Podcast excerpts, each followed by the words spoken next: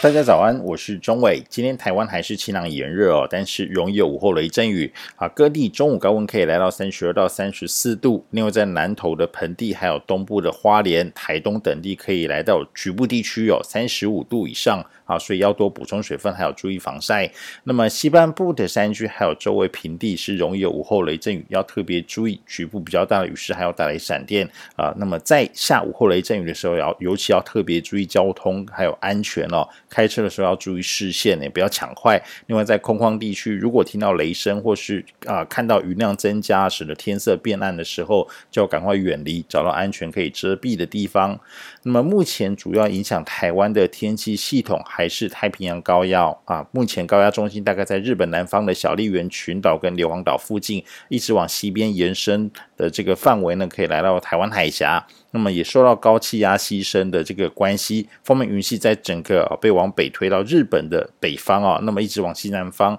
延伸到中国的长江口附近，还有浙江一带。但是啊，在锋面以南还有以东的地方，包含我们台湾在内，几乎都是晴朗少云的稳定天气，只有局部零星的比较微小的对流云系。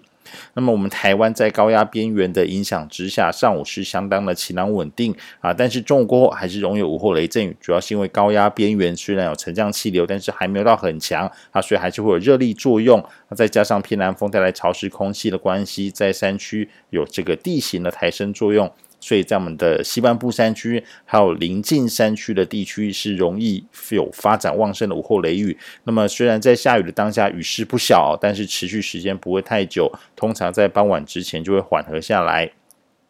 那么未来几天，太平洋高压的中心还会再往西边移动哦，啊，高压的整个范围也会往西边延伸。那么对我们台湾来说，啊，沉降气流会变得更加明显。再加上啊，明天下半天开始，台湾也会逐渐转为偏东风，所以在背风侧的西半部地区哦，都会变得更加的闷热。尤其到礼拜五的时候，那么午后雷阵雨的降雨时间哦，还会再缩短了。那么位于在迎风面的东半部的话，只要注意在夜晚到清晨沿海可能容易有对流云系生成，那么预计像这样子稳定炎热的天气会持续到下个礼拜啊，也提醒大家可能要针对这个比较炎热的天气，提早做好这个心理准备啊。以上气象由天气风险赖中伟提供。